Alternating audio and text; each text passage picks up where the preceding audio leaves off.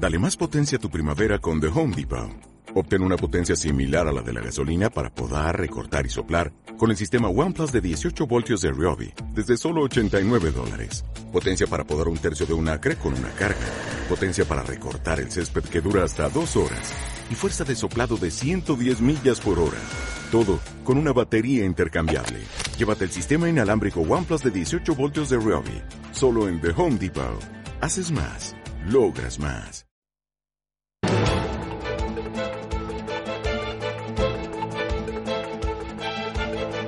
El primer análisis de la mañana. Con Eduardo Olincher, director de bolsacas.com. Olinches, ¿qué tal? Buenos días. Muy buenos días, Susana. ¿Cómo estamos? Bueno, bien, hubo rebote al final del viernes, ¿no? Bueno, ya tenemos ahí un primer cierre por encima de los 9.800, pero hay que confirmar. El volumen no es del todo importante y yo siempre, creo que ya lo sabes, siempre le exijo, sobre todo a los índices, eh, eh, un segundo día de confirmación, ¿no? Es decir, que hoy la misión del selectivo español es volver a cerrar por encima del 9.800 en una sesión en la que aparentemente viene con correcciones, ¿no?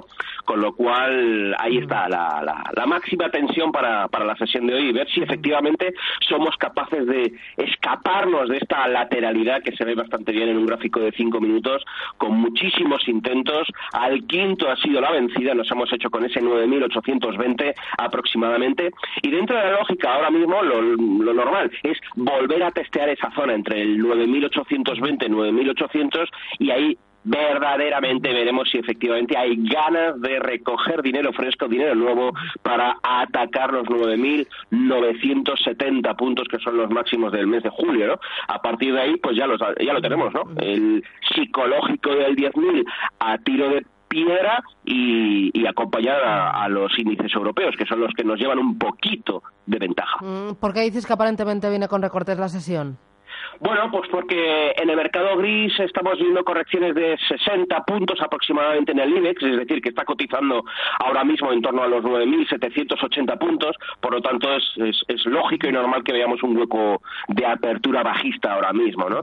Es lo normal, una vez se rompe una resistencia tan fuerte, con cuatro intentos fallidos, cuando al final rompemos al alza una resistencia, lo lógico, lo normal es que los precios vuelvan a testear y si efectivamente han cambiado de rol y ahora actúan como soporte, entonces es cuando se le da validez. De ahí la importancia de, mm, o, dentro de lo que cabe, la, no preocupación de la vuelta, porque entra dentro de lo lógico, pero lo importante está en que, en que ahora haya cambiado de rol, es decir, que ese 9800 ahora efectivamente actúe como soporte. Por lo tanto, es lo que vamos a ver, que venimos con correcciones eh, para la apertura de hoy, pero tenemos toda una sesión por delante.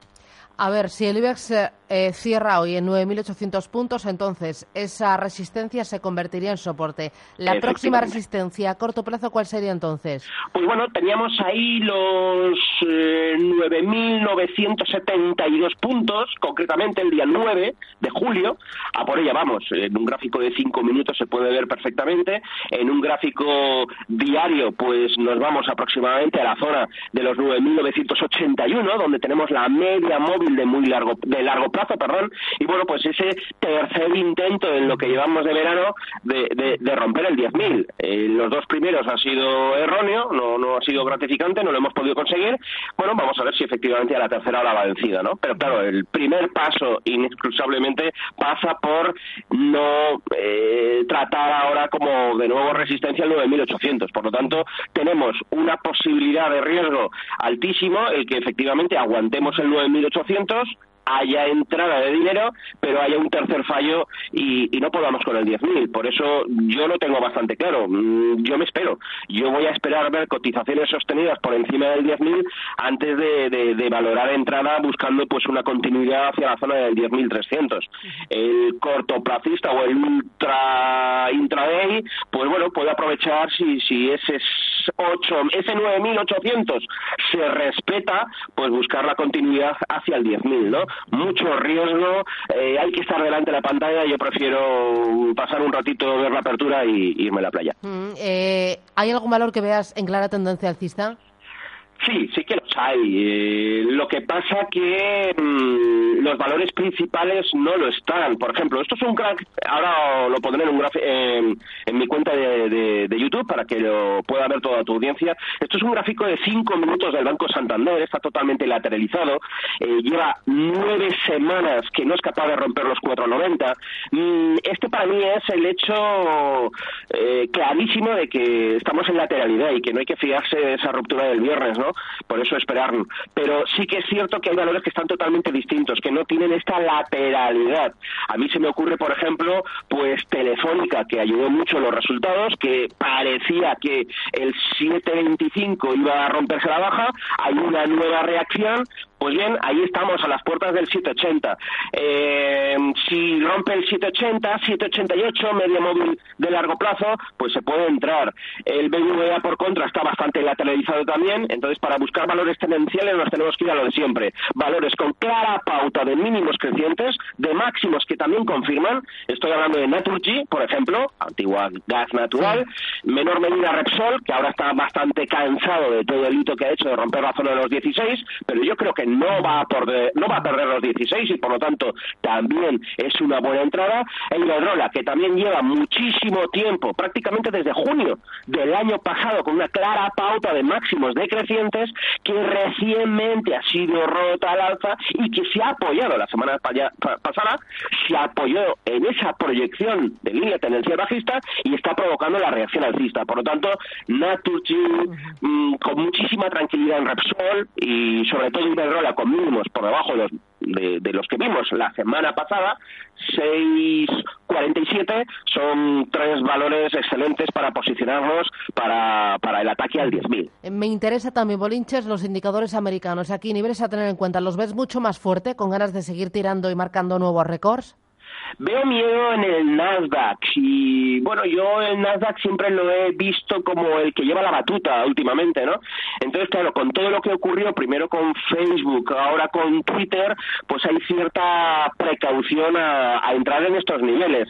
Entonces, bueno, no, no se ha roto ningún soporte en absoluto. Yo creo que mientras estemos cotizando por encima de los 7.000 en el Nasdaq 100 no va a haber pánico, no hay por lo que preocuparse, pero ahí tenemos un mínimo eh, de finales del mes de julio, tenemos un mínimo en torno a la zona de los 6.940 puntos, que esa pérdida sí que pondría en guardia a muchos inversores. Por lo tanto, creo que el que va a seguir llevando la batuta es el Nasdaq, que no se han roto soportes en absoluto. El SP eh, está pegado a, máximos eh, históricos que veíamos a finales del mes de enero. Eh, todavía los soportes, la pauta es de mínimos crecientes, las medias son con pendiente positiva, es decir, no hay absolutamente nada que diga, oye, que, que aquí está pasando algo extraño. Soportes intactos, pero sí que se denota ya una cautela, sobre todo en el Nasdaq. Si el Nasdaq no marca nuevo máximo histórico, entonces sí que hay que encender esa segunda alarma de, de, atención, ¿no? Pero insisto, muy importante, ni ponerse cortos, eh, ni, ni, ni, apostar por, bueno, dentro de lo que cabe, dentro del muy, muy, corto plazo, pequeñas correcciones, vale, ¿no? Pero soportes intactos, 24.000 del Dow Jones, mientras no pierda el 24.000 no hay nada que hacer en el lado corto. Por lo tanto, hay que seguir confiando que el mercado aguanta y que festejará los datos buenos eh, que vimos el viernes también, ¿no? Me interesa, además, indicadores europeos. Sé que sigue muy de cerca el DAX Etra. ¿Este tiene buena pinta? Eh, sí, aquí, mira, voy a poner un comparativo para que luego toda la audiencia pueda verlo. Aquí, esquina superior izquierda, tenemos el IBEX con esa lateralidad, con ese problemón de reconquista del 9800 y a la derecha tenemos el DAX alemán. Entonces, bueno, es un gráfico de cinco minutos. Aquí no hay resistencias a lo largo de las últimas semanas y, sin embargo, eh, ha podido hacerse con nuevo máximo, ¿no? Entonces, bueno, estamos claramente en un indicador mucho más fuerte que el selectivo español. En diagonal tenemos el Eurostox, tres cuartos de lo mismo, clarísima pauta de mínimos y máximos crecientes a pesar de la corrección del viernes. Y luego tenemos abajo del DAX, pues tenemos el Dow Jones, que también se ve en un gráfico de cinco minutos, perfecto, maravilloso, con una clarísima pauta de mínimos crecientes, confirmando también con máximos crecientes. Por lo tanto, aquí el único que tiene problemas es el IBEX 35 y es eh, motivo clarísimo, lateralidad del Santander y del BVA y ni con un telefónica toda pastilla somos capaces de, poner alcista al IBEX. Mm, eh, hablando de problemas, y ya muy breve, la onza de oro tiene problemas porque he visto que no actúa como refugio. ¿Qué le está pasando a la onza de oro? Que no hay inflación. Mientras no haya inflación, eh, el refugio por antonomasia ante el poder adquisitivo no, no, tiene ninguna función el, el, el, tenerla ahí, ¿no? Por lo tanto, de momento seguimos viendo pues esa corrección bastante acumulada, porque viene bajando de 1.350, ¿no? Eh, tiene mucho suelo, en la cercanía del 1.200. Lo veo en 1.200 y rebotando pero aún no ha llegado a 1.200. Muy bien, pues tomo nota. Eduardo Bolincher, director de bolsacas.com. Gracias, que tengas feliz semana y a por el lunes. Igualmente. Adiós, feliz chao, semana a todos. Bye, chao. Bye.